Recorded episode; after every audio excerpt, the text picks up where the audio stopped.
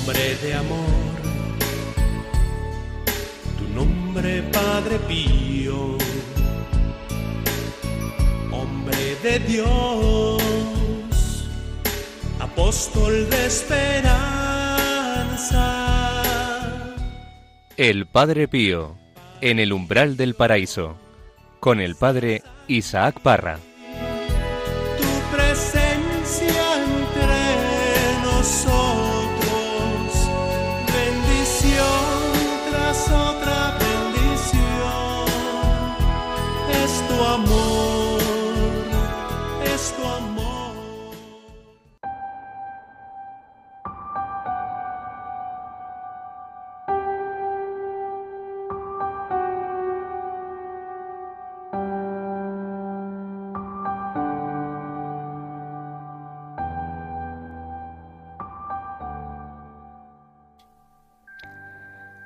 Apenas me pongo a orar.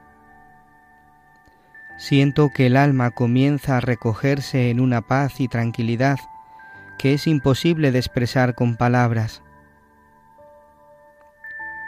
Los sentidos quedan en suspenso, excepto el oído. Pero de ordinario, este sentido no me molesta y tengo que admitir que aunque a mi alrededor se hiciese mucho ruido, no me molestaría lo más mínimo. La oración es el arma invisible contra el peligro del mundo. Rezad. La oración es la llave del tesoro de Dios y el medio para conseguir la victoria en la lucha del bien contra el mal.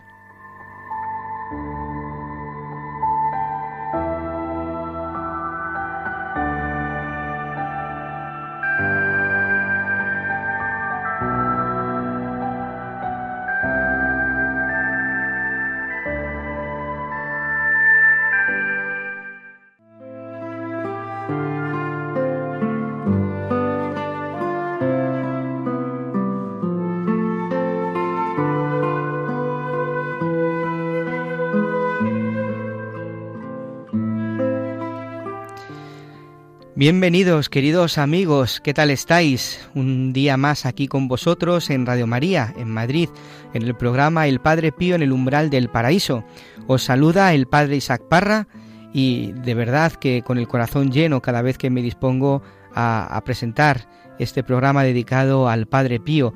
Y junto a mí se encuentra este gran equipo que siempre que viene pues habla de lo que lleva en el corazón, de esa experiencia preciosa que han tenido con Padre Pío, que les ha llevado al Señor. ¿Qué tal, Nilda Colmenares? ¿Cómo está, Padre? Siempre contenta de estar aquí. Qué bien. María Dolores Álvarez. Hola, ¿qué tal? Un saludo a todos los que escuchan. Juanjo Ruano. Hola, Padre. Muy contento de estar aquí y con ganas de empezar este bonito programa. Javier López. Pues muy bien, encantado de estar aquí con vosotros de nuevo. Edmundo Lares. Hola, muy buenas, ¿qué tal estáis? Muchas gracias por venir y desde el control nos acompaña también haciendo que todo esto sea posible Javi Alonso. Hola a todos, encantado de estar aquí otra vez con vosotros. Eh, Juanjo, Sí, Padre. una pregunta. ¿Tú sabes qué es lo que abre el corazón de Dios? Pues tan sencillo y tan complicado como la oración. Efectivamente, el amor que muestras en tu oración cotidiana. Porque es verdad que donde hay amor, pues el Señor escucha, ¿no? Muchas gracias, querido equipo, por estar aquí. En el programa de hoy, Padre Pío, en un ambiente festivo como son la celebración de los 50 años de sus estigmas y con motivo del Congreso Internacional de los Grupos de Oración, celebrará su última misa. También meditaremos las palabras del mismo Padre Pío, daré más guerra muerto que vivo, y las palabras del epistolario que María nos trae eh, como cada, cada programa. Todo esto y muchas cosas más. Muchas gracias por estar aquí en este programa El Padre Pío en el umbral del paraíso. Os recordamos que para poneros en contacto con nosotros podéis hacerlo en el correo electrónico padrepío arroba radiomaria.es. Comenzamos.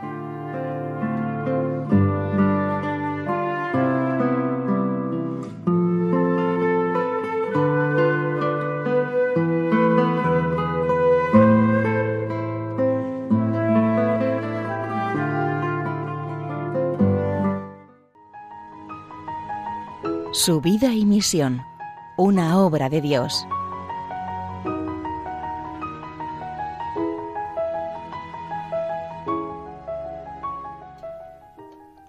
Está próxima una fecha que cada año se ha celebrado en un clima de recogimiento y oración, pero la de 1968 conmemora los 50 años de los estigmas visibles, aparecidos el 20 de septiembre de 1918 sobre las carnes del Padre Pío.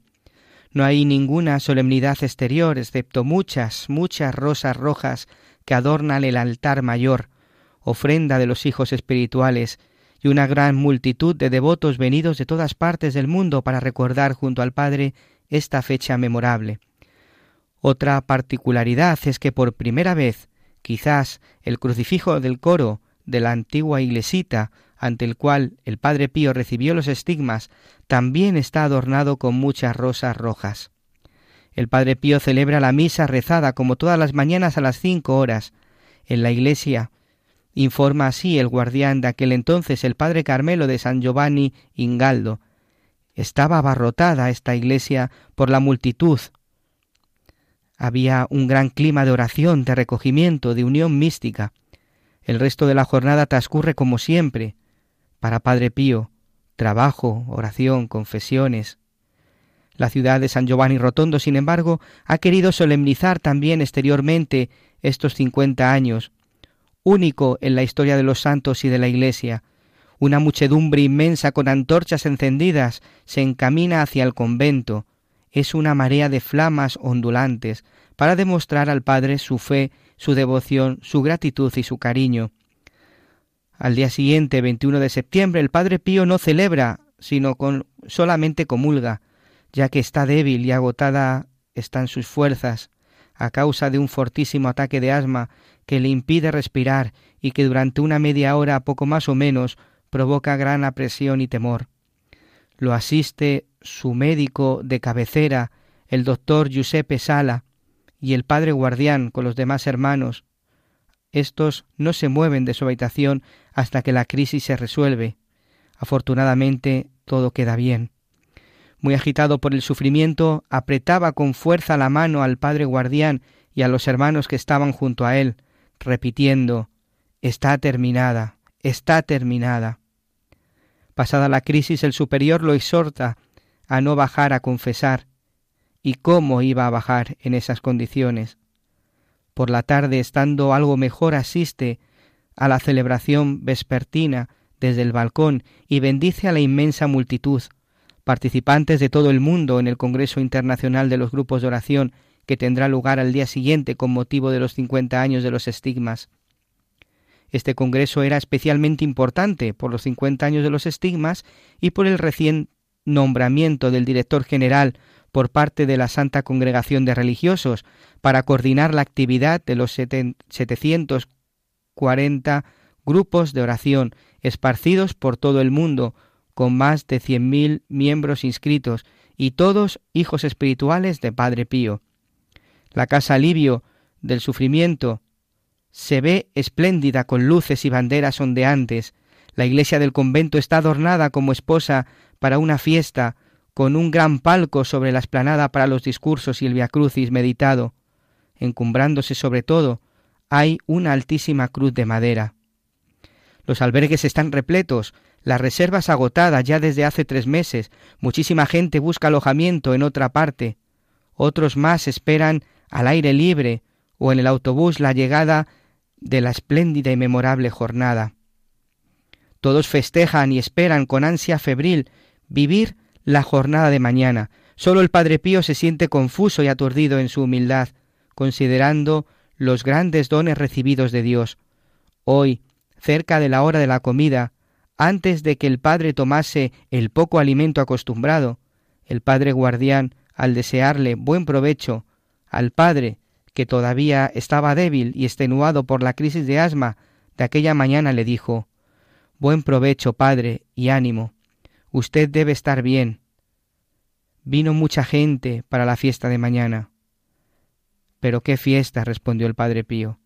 Debería yo huir y desaparecer por la confusión que siento. En la historia del convento de San Giovanni Rotondo pocas jornadas pueden ser comparadas con esta que hoy, 22 de septiembre de 1968, fue presenciada y que permanecerá como histórica en el recuerdo de todos, el Congreso Internacional de los Grupos de Oración. A las cinco de la mañana el padre Pío quería celebrar la misa leída como todas las mañanas, y el padre guardián le tuvo que hacer dulce violencia para que la dijera solemnemente cantada, sólo para los grupos de oración.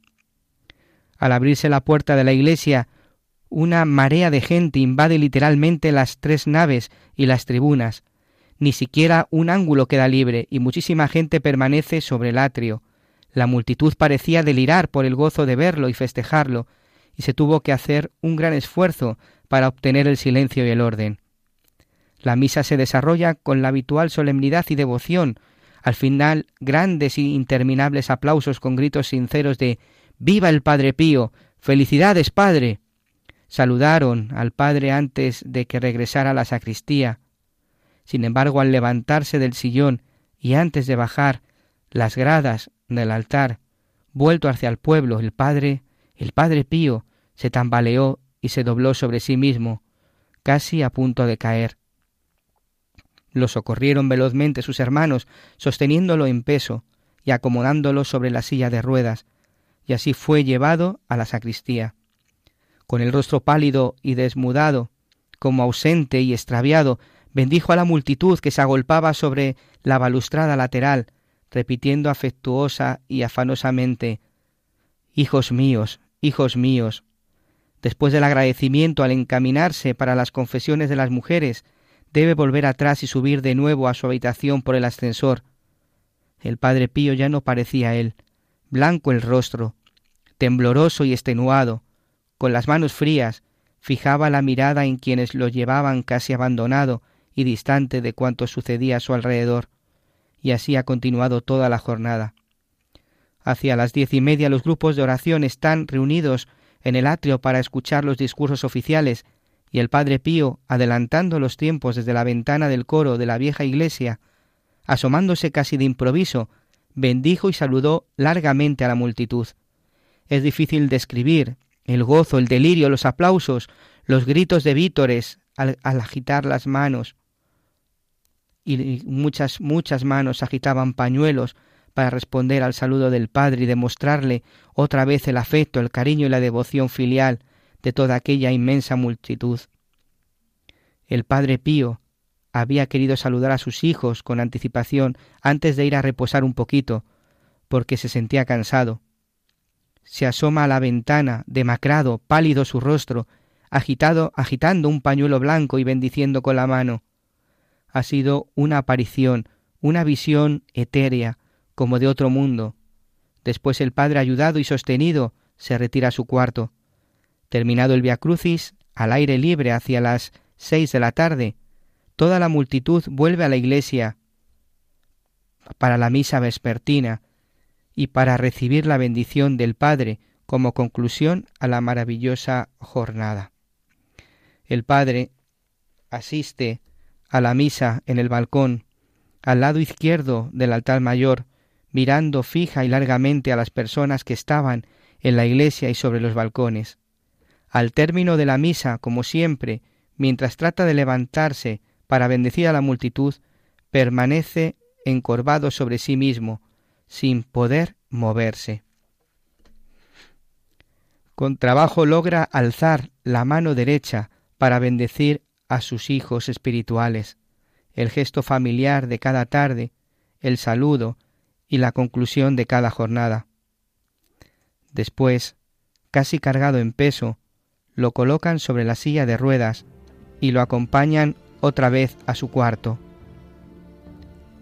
Al pasar, por el recibidor San Francisco, bendice y saluda todavía a muchos hombres, y lo mismo desde la ventana de su recámara, correspondiendo a la multitud con el pañuelo blanco que agita. Sobre el claro, fuera del muro de la clausura, un buen número de miembros de los grupos de oración esperaba el saludo vespertino del Padre Pío, con antorchas y velitas encendidas, un espectáculo semejante a aquel del día 20 Después de los repetidos saludos y los gritos Viva, felicidades, buenas noches, Padre. Lo amamos mucho. La ventana de la celda del Padre se cierra definitivamente y para siempre, cerrando tras de sí la visión y el recuerdo de un hombre que todos, después de haberlo encontrado, han aprendido a llamarlo Padre.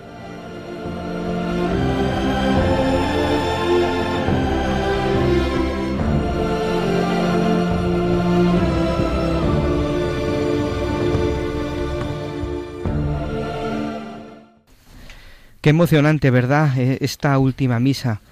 Yo me pregunto, ¿no? ¿Cómo celebraría Padre esa misa?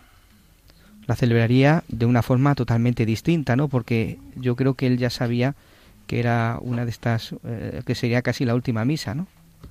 Bueno, el Padre Pierino dice que Padre Pío conocía la fecha de su muerte. Efectivamente. O sea que si él era muy consciente de que era su última misa, pues quizá la gente que estaba allí exteriormente no veía nada diferente, pero en su interior pues no podemos imaginar ¿no? cómo, cómo estaría ese alma. A mí de ese momento, lo estábamos comentando hace poco, el momento más importante de cualquier celebración eucarística, que es la consagración, pues eh, si, esa, si esa misa era diferente para el Padre Pío, que no sería la, propia consagración. ¿no? Y siempre me ha impactado mucho lo que, lo que estaba comentando antes, es decir, que, que la, gente cercana a él en la iglesia pudiera ver que los, que los estigmas ya eh, pues estaban desapareciendo después de haberlos tenido 50 años, ¿no? Y me imagino que muchos de ellos pues ahogarían un, una exclamación. Que, que mm, qué sentirían en ese momento en, y, qué, y qué podrían ver, ¿no? incluso en, en, el momento de la consagración en esa última misa del Padre Pío. No sé, yo creo que mm, pensándolo así, ¿no? Yo creo que no la viviría de una forma distinta, ¿no? Yo creo que para Padre Pío cada Eucaristía era la celebraba como si fuera su única misa, su primera misa, su última misa, ¿no? No no, no creo que la viviera de pues la viviría con más más unión al Señor o no, pero la celebraría pues como si fuera su única misa, su última misa, con esa devoción, con ese amor, con esa entrega, eh, su rostro se cambiaba cada vez que, que él, levantaba la, al Señor en la Eucaristía, su rostro resplandecía, ¿no? También nos lo dicen muchas veces los testigos, eh, el padre Pino Galeone y también algunos miembros de, de su comunidad, ¿no? Yo quisiera comentar que me impresiona mucho lo que él estuviese pensando en ese momento, en el momento de la misa, de la Eucaristía, en el momento de la consagración misma. Me llama poderosamente la atención el vídeo cuando él se queda mirando a la hostia ya consagrada, al cuerpo del Señor ya consagrado está allí, y él se queda mirándolo con una mirada muy profunda. Mm, pienso yo, quisiera pensar también, que es de agradecimiento por todo lo que, hizo él en su vida y, le permitió Dios hacer en su vida. Y también pidiendo por, por muchos de nosotros, seguramente, ya que siempre nos ha dicho que después de muerto tendría más acción él en el mundo. Y eso para nosotros, los que hemos conocido al Padre Pío, eh, hemos visto que es verdad. Hoy en día, pues ha hecho muchísimos milagros y muchas cosas que, que uno ha escuchado o que le manifiestan y se está extendiendo muchísimo, muchísimo eh, todo, todo lo que es del Padre Pío. Todo el mundo quiere conocer al Padre Pío, eh, compra libros del Padre Pío. ¿Por qué? Porque él está haciendo más bulla ahora resulta curioso, como hemos escuchado antes, la alegría al terminar la misa de todos los que estaban allí, ¿no? era el congreso de los grupos de oración, la gran alegría después de que el, Padre Pío celebrara la misa. Y si él eh, sabía que, que, que, podría ser su última misa, yo creo que eh, por lo que hemos leído, yo creo que también notaba tristeza. Tristeza por dejar a sus hijos. Y no me puedo imaginar si en ese momento todos los que estamos aquí, que formamos parte del grupo oración y nos consideramos hijos espirituales, esa alegría de verle en un principio a los dos o tres días pues eh, de fallecer, ¿no? Me resulta ese contraste entre la alegría y la tristeza y me lleva pues me lleva Jesús cuando entró en Jerusalén, esa alegría de todo el mundo y esa tristeza de sus amigos a la hora de su muerte. Sí, cuando eh, ya al, final, cuando él estaba, que lo, que lo pone en el sillón, él estaba con uno de sus hermanos y él le dice, agárrame la mano. O sea, pienso yo, todos somos humanos, tenemos ese momento también, no de miedo, porque yo pienso que él no puede haber tenido miedo, pero sí como lo que tú dices, Juanjo, esa tristeza de dejarnos o de dejar a los siervos, este, a, los del grupo de los a los hijos espirituales. a los hijos espirituales, eh, pero está con nosotros. Yo lo siento a mi lado. Pues quisiera que escucharais un momentito eh, el fragmento de la película del director Carlo Carley, en el que están Padre Pío y Cleonís viendo las estrellas. Cleonís, corren malos vientos por aquí, ¿sabes? Será mejor que estés un tiempo sin venir por el convento. Para mí es imposible estar sin usted. Eh, Siempre tendrás a Jesús, ¿no? Y si me lo permites, Él es más importante que yo. No te preocupes. Tú siempre tendrás un sitio aquí, dentro de mi corazón. ¿Y usted qué hará, padre? Yo...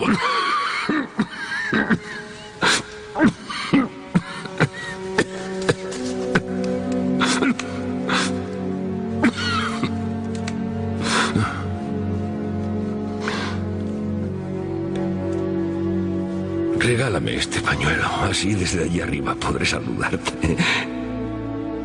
¿Por qué debe saludarme? ¿A dónde piensa ir? Por ahí. hacer alguna travesura. Verás, Cleonis. El padre Pío hará más ruido de muerto que de vivo. Ya lo verás. ¿Pero qué dice? Usted siempre se quedará con nosotros.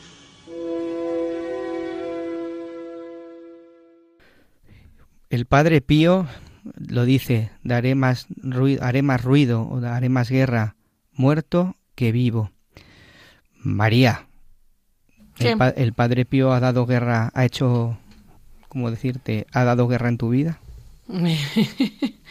bueno, ha dado guerra, pero en el buen sentido, ¿no? Totalmente, ¿no? Ah, vale.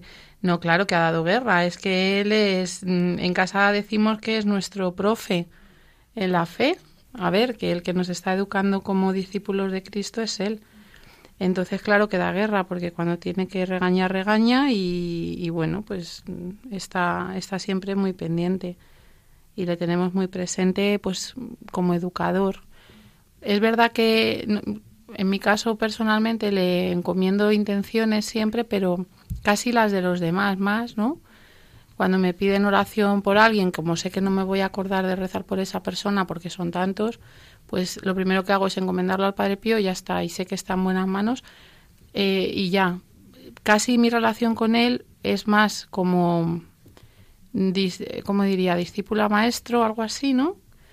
Eh, acudo más a él buscando eh, su, su, pues en su palabra eh, las enseñanzas que necesito para caminar detrás de Cristo bien y casi para mí es más eso que, que intercesor para mí, porque es verdad que le encomiendo las cosas de los demás, pero no sé, supongo que está pendiente de mí, sé que está pendiente de mí, pero no le pido mucho para mí misma. Juanjo, sí. En tu vida se ha hecho, se ha dado guerra porque te ha cambiado completamente. Sí, claro. No es que me haya dado guerra, sino me ha llevado a la guerra. este, estás en guerra continua. Supongo que no nos damos cuenta hasta que nos llevamos un, buen revolcón, ¿no? En mi caso fue él. A mí ya, como hemos comentado otras veces en, anteriores programas y tal, a mí me, tiró muy fuerte de las orejas. Eh, me hizo daño. me hizo daño y, la verdad eso me hizo abrir un poco los ojos y darme cuenta de que estamos en guerra continua. No todo cristiano que siga a Jesús estamos en guerra continua y si no, pues cogemos el Evangelio, leemos a la vida de Jesús y Jesús estuvo en guerra continua desde que nació, mejor dicho, antes de nacer, antes de nacer. Ya, ya, ya, empezó, ya empezó a tener guerra, a no tener sitio en el pesebre, en cuanto nació, huyendo y cuando sale la Biblia pública, pues, pues no, pues como buen cristiano, pues vamos a, vamos, estamos en, guerra continua, ¿no? El, el, tentador está quiere alejarnos siempre de Jesús y bueno, en mi caso pues siempre digo que eh, yo soy una persona muy cabezota, eh, muy cazurro y tiene que poner a un gran santo delante y que interceda por mí para poder llegar a Jesús. No tengo línea directa con él. A mí pues sí, pues me, y me sigue dando guerra en el buen sentido de, de, todo esto, claro. Una de las certezas más grandes de Padre Pío es que él realmente sabía, creía, amaba y vivía que Jesús estaba presente en la hostia, que Jesús está presente en el pan, en cuerpo, en sangre, en el alma y en divinidad. Por eso para él era una tranquilidad saber que él estaba con, que Jesús estaba con él todos los días hasta el final de su vida. Vamos a escuchar esta canción que nos hace caer en la cuenta de que con nosotros también está el Señor, que nunca se aparta de nuestro lado.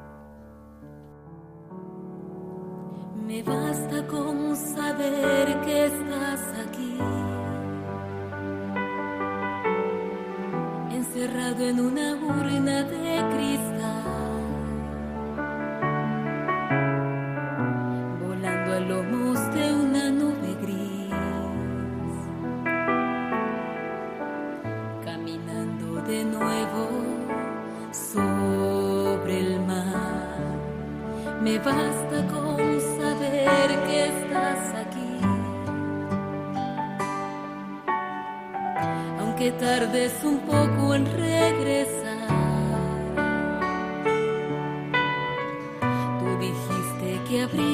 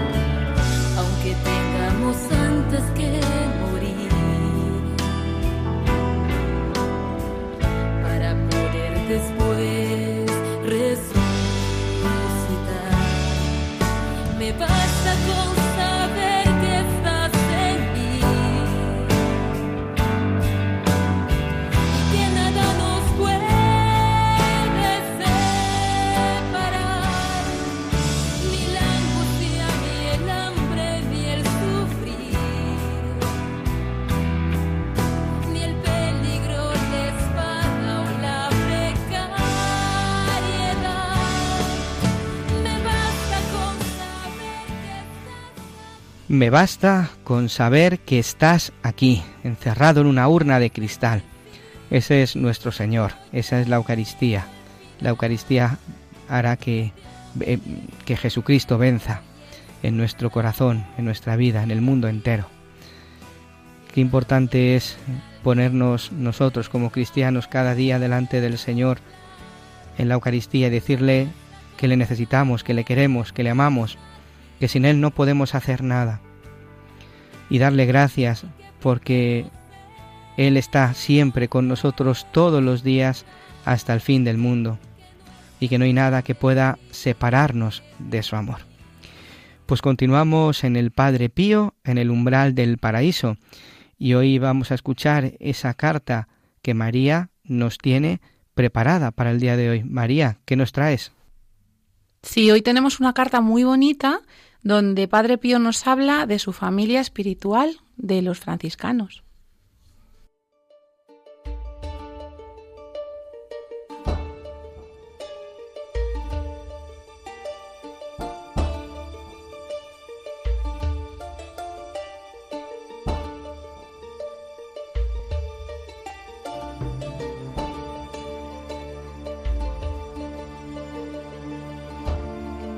Jesús sea siempre todo tuyo, y el Padre San Francisco te recompense todo el bien que intentas hacer a las almas, animándolas a combatir bajo su santo estandarte.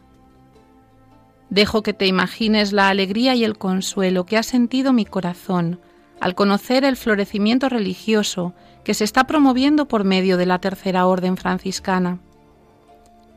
He llorado de emoción y de consuelo, y en el silencio de la noche en el retiro de mi celda, he levantado muchas veces mi mano para bendeciros a todos y para presentaros a Jesús y a nuestro Padre común, San Francisco, para que os hayan mirado como a su descendencia elegida, y para que por medio de vosotros vuelvan a llamar a muchas otras almas, que las pobres, perdido el camino de la justicia y de la santidad, y apagadas en ella la fe, se mueven errantes como meteoros perdidos por el firmamento, por sendas extraviadas. Que la estrella de Jesús ilumine también a estas almas y las conduzca hasta Él, pastor y único Padre de todos. No te canses de propagar la tercera orden y de ofrecer a todos por este medio la vida verdadera. Haz conocer a todos a San Francisco y su verdadero espíritu el mérito que tendrás reservado allá arriba será grande. Pero recuerda también que es grande la responsabilidad que asumes ante Dios y ante tu conciencia si no te esfuerzas por secundar este viento favorable de la gracia que sopla con fuerza en ti. Sé pues siempre fiel a Dios en el cumplimiento de las promesas que le has hecho, y no te preocupes de las burlas de los insensatos. Has de saber que los santos son siempre despreciados por el mundo y por los mundanos, y que han puesto bajo sus pies el mundo y sus máximas.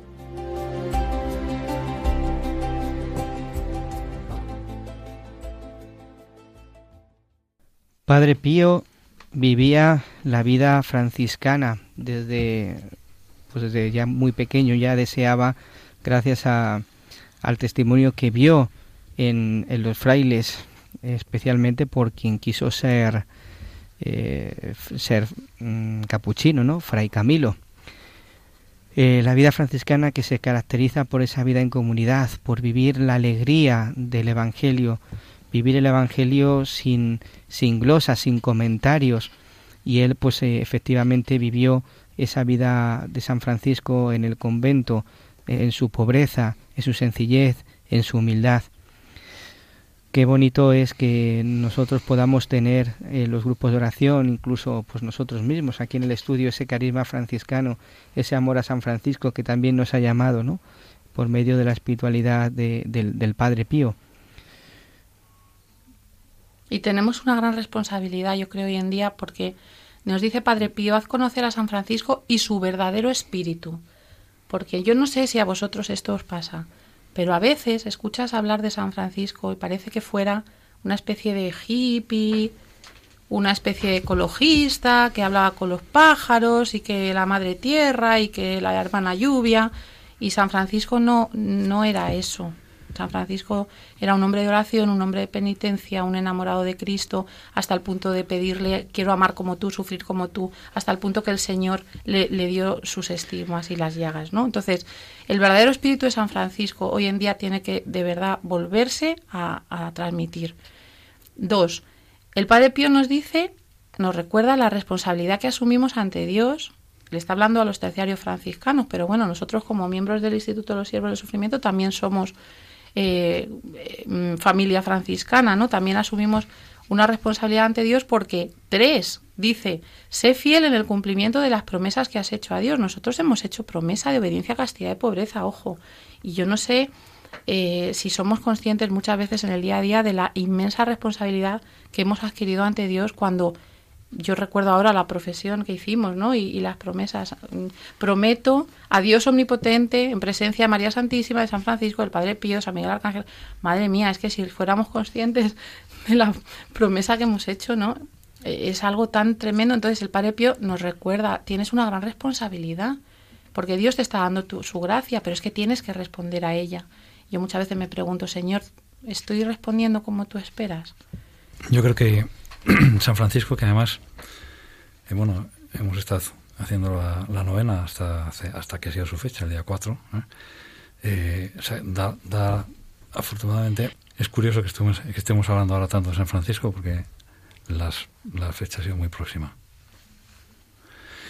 Em, yo creo que es un santo que hay que entenderle para entender al Padre Pío. Yo creo que es, mm, es un, revolucionario absoluto de su momento histórico, pero no, no, es un momento histórico, es una revolución que no termina jamás. ¿eh? Y obviamente no se puede mezclar con, con, otros temas ecológicos y tal, porque eh, él entiende, si le habéis podido leer, habéis tenido el placer de, de leerle lo poquito que hay de él, él entiende toda la creación entera como, como, como un don de Dios. Entonces no es, no es un tema de, ecologismo, independientemente de que prácticamente a todo le llama hermano, incluyendo a la muerte, ¿no?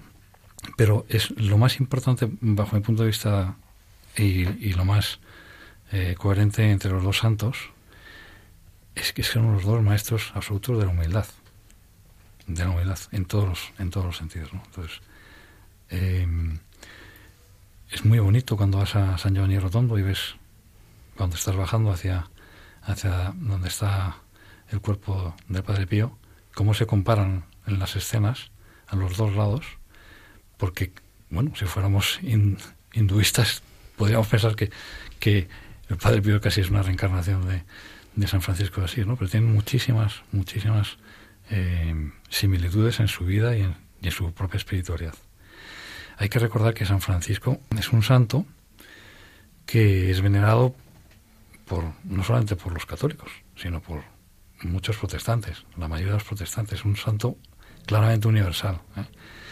Y, hay que recordar también que en los, dentro de los franciscanos ha habido gigantescos santos, con lo cual esos tres votos que estaba comentando antes María mm, son críticos para que, para que pensemos que es un camino y quizá el único camino, o el más importante al menos, para, para llegar a, Jesús durante nuestra estancia en la tierra. Yo pienso que ahora mm, nos quejamos o decimos que los jóvenes, eh, me preocupa mucho que los jóvenes están muy alejados de la fe, que no creen en Dios, que... Y pienso que somos nosotros las madres o los padres, la madre y los padres en el hogar, los que tenemos que enseñar primero quién es Jesús, lo que significa para nosotros, lo que nos ha dado la vida, la paz, la verdad, camino, verdad y vida. Y nos ha dejado a los santos para que intercedan por nosotros. Yo por lo menos este, a los niños de catequesis, de primera comunión. Cuando fui allá a San Giovanni, compré el librito de la vida de San Giovanni para niños. De Padre Y- Pío para niños. Sí, de Padre. que, que le haremos. Sí. que, que un día pues también tendremos un programa dedicado a los niños y le contaremos la Sí, vida de Padre sí, Pío para pa- los niños. Padre Pío, sí. Eh, la vida del Padre Pío contada a los niños. Si le contamos la vida de San Francisco, si le contamos la vida de Santa Teresita, si le contamos, o sea, se van como entusiasmando y viendo que nos llevan a Jesús. Eso es lo más importante, que nos llevan a Jesús. Y cuando pasa algo en casa, se ofrece, se ofrece en familia. Y una cosa muy bonita que yo he ido descubriendo en estos años es que muchas devociones, o al menos devociones que a mí me han llamado, eh, es que han naci- son franciscanas, han nacido en la orden franciscana, por ejemplo, que esto, bueno, pues habrá gente que lo sepa de toda la vida, pero yo no. El Via Crucis, el rezo del Via Crucis, la ejaculatoria primera que se dice, eh, te adoramos, oh Cristo, te bendecimos, que es de San Francisco.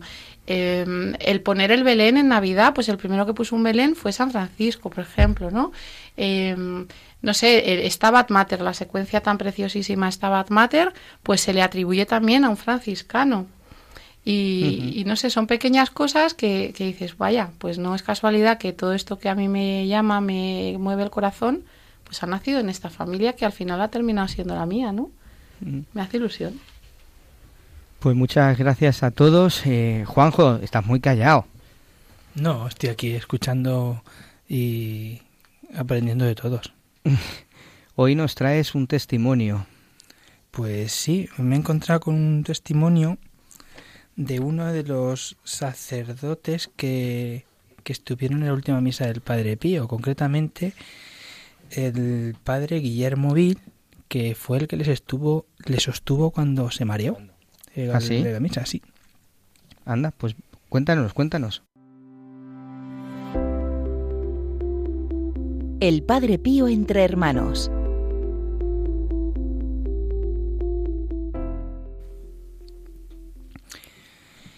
Y llegó este día tan glorioso. El Padre Pío se empeñaba en celebrar su misa como de costumbre, y a las cinco de la mañana, sin solemnidad ninguna. Pero aceptó la invitación del superior para celebrarla a esa hora, pero de forma solemne, con música, con cantos y con la participación del pueblo. ¿Quién iba a pensar que esa iba a ser su última misa? Quizás solamente él. A las cinco de la mañana estaba la iglesia repleta de fieles. Aquella muchedumbre se sentía presa de una emoción incontenible. Deliraba cuando el Padre Pío hizo su aparición en el altar. Sonrisas, alegría. Costó no poco esfuerzo dominar aquel entusiasmo e imponer un poco de orden y silencio ante toda esta gente. El Padre Pío cantaba la misa, porque así se lo había mandado el Padre Superior, pero lo hacía con voz entrecortada, sin energía. Lloraba sin poder contener la emoción. Aquella comunión fue larguísima. En ella dio el Padre Pío la primera comunión a una niña de diez años, Ana Finoni, cuando finalmente, tras grandes esfuerzos, pudo llegar el Padre al final y pronunciar las palabras La misa ha terminado. Podéis ir en paz. La muchedumbre explotó con una salva de aplausos incontenibles y grandes gritos en oleadas sucesivas. ¡Viva el Padre Pío! ¡Felicidades! ¡Muchas felicidades! El Padre Pío pudo acabar la misa sentado. Al levantarse e intentar bajar la grada del altar, vaciló, perdió el equilibrio y estuvo a punto de caer de bruces en tierra. No ocurrió porque estaba yo allí. Aquel padre americano, el que a veces el padre se reía de mí por mi acento y que una vez en mi idioma me dijo por favor cierra la ventana. Lo pude sostener y lo logré acomodar en la silla de ruedas. Ante tal percance, los fieles se abalanzaron tumultuosos ante la barandilla del altar para comprobar qué es lo que había pasado. Entre tanto, el padre Pío, lleno de emoción ante semejante homenaje, repetía sin cesar, mientras se dirigía por última vez a la sacristía Adiós, hijos míos, adiós, adiós. Se entretuvo como siempre el tiempo acostumbrado en la acción de gracias, y quiso luego ir a confesar al pueblo, que lo estaba esperando en la iglesia. Pasaba trémulo, balanceándose entre filas de sacerdotes y fieles que estaban en la sacristía y en los corredores, y que lo miraban con grandes muestras de devoción y mucha pena al mismo tiempo. Tuvo que volver atrás porque no se podía mantener en pie, y lo llevaron a su celda a descansar, presa de fuerte congoja y de falta de respiración. Su rostro pálido, la mirada desvaía, las manos sudorosas y frías. Todo indicaba que el desenlace fatal del Padre Pío podía llegar de un momento a otro.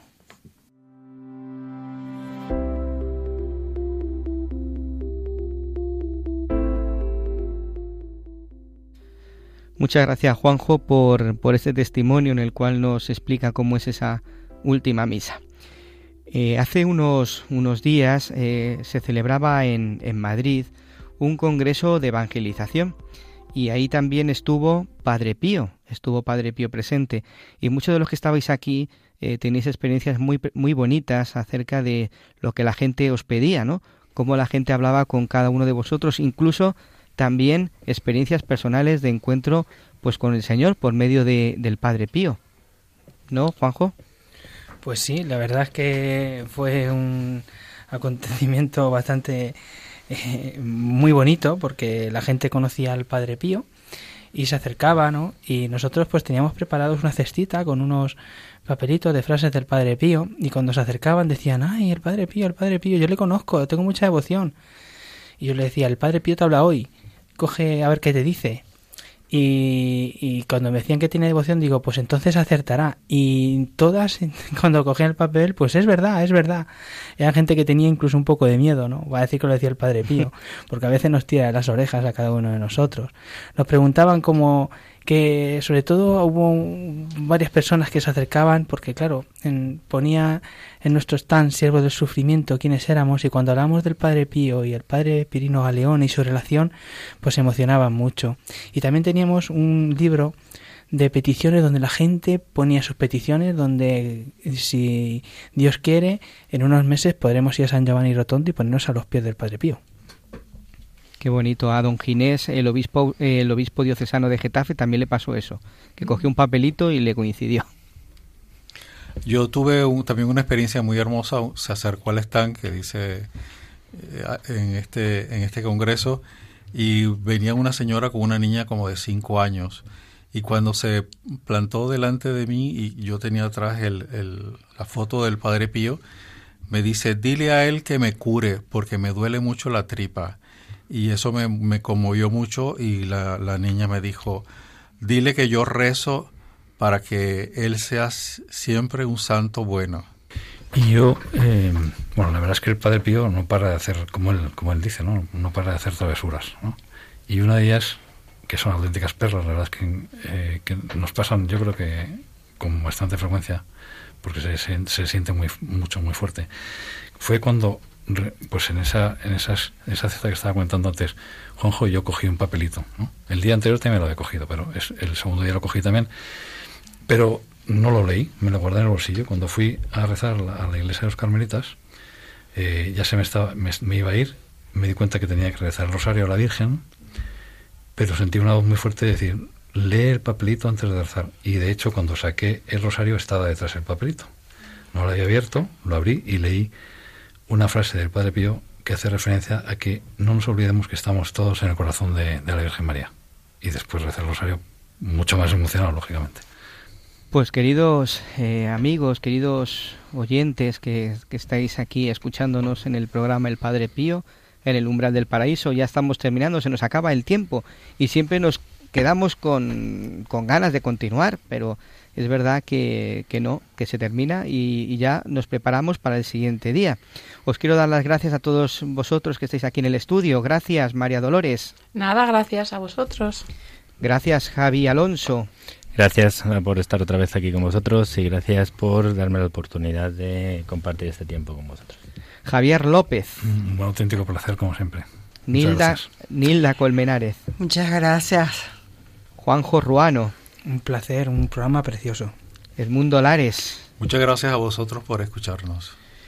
Eh, recordad, queridos eh, amigos y hermanos, que podéis escribirnos al correo electrónico padrepío arroba radiomaria.es y una de las cosas que vamos a hacer en esta nueva temporada es que podéis eh, escribirnos esas preguntas que queréis saber acerca de la vida y la espiritualidad del Padre Pío. Intentaremos aquí responderlas en nuestro programa. También podéis escribirnos vuestras peticiones, porque ahora al final del programa rezaremos por ellas.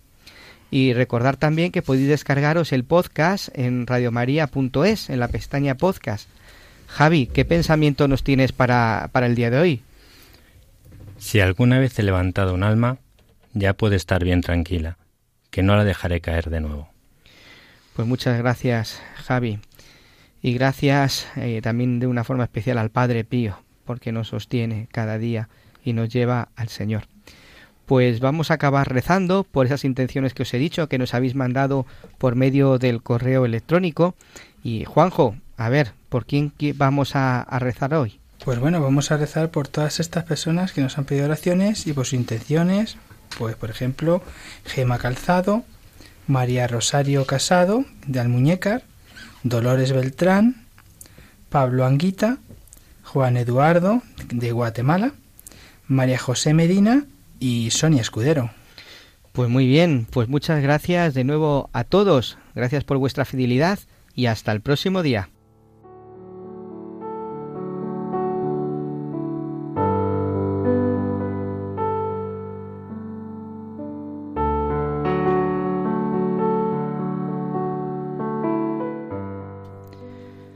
Te damos gracias, Señor, en este día por cómo nos cuidas, por cómo nos amas. Queremos ponernos en tu presencia y te pedimos que todos los frutos que hemos recibido en el día de hoy los custodies y que nos concedas cada día aquello que más necesitamos para vivir en santidad. Te necesitamos, necesitamos estar contigo todos los días hasta el fin del mundo.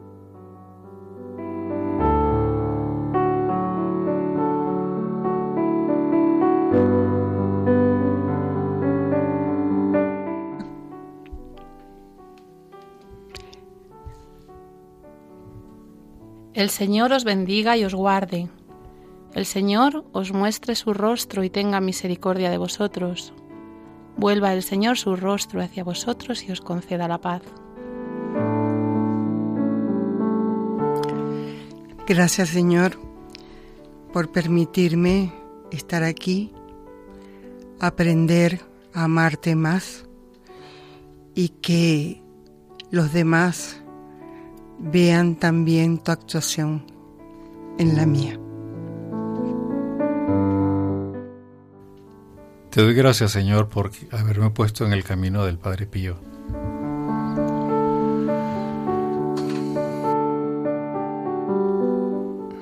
Muchas gracias, Padre Pío, por estar cada vez más cerca de nosotros. Mm, No nos sueltes la mano como, como has prometido a todos, a todos eh, los que te han querido, los que te han seguido y los que te siguen siguiendo a lo largo de, de de toda esta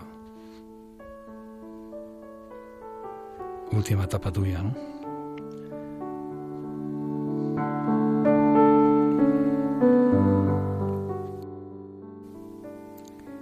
Padre Pío, hoy la vuelves a liar en este programa. Nos llenas a todos y nos llevas a Jesús y a María. Siempre lo haces. Eres un enchufado. Me encanta que seas así. Por eso quiero pedirte por, por Gema, por María, por Dolores, Pablo, Juan, María José y Sonia, estas personas que tienen sus intenciones buenas. Y ya que estás ahí, en el umbral del paraíso esperándonos, pues pónselas, a Jesús y a María. A María, que es su madre, que a una madre pues nunca se le niega nada.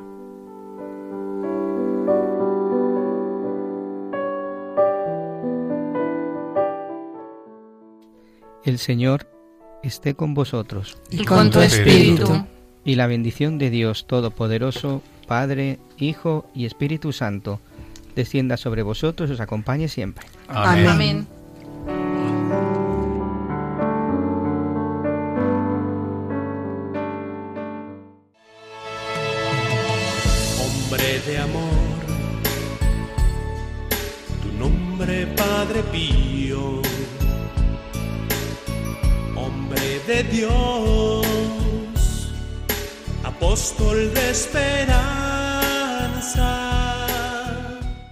Escuchado El Padre Pío en el umbral del paraíso con el Padre Isaac Parra.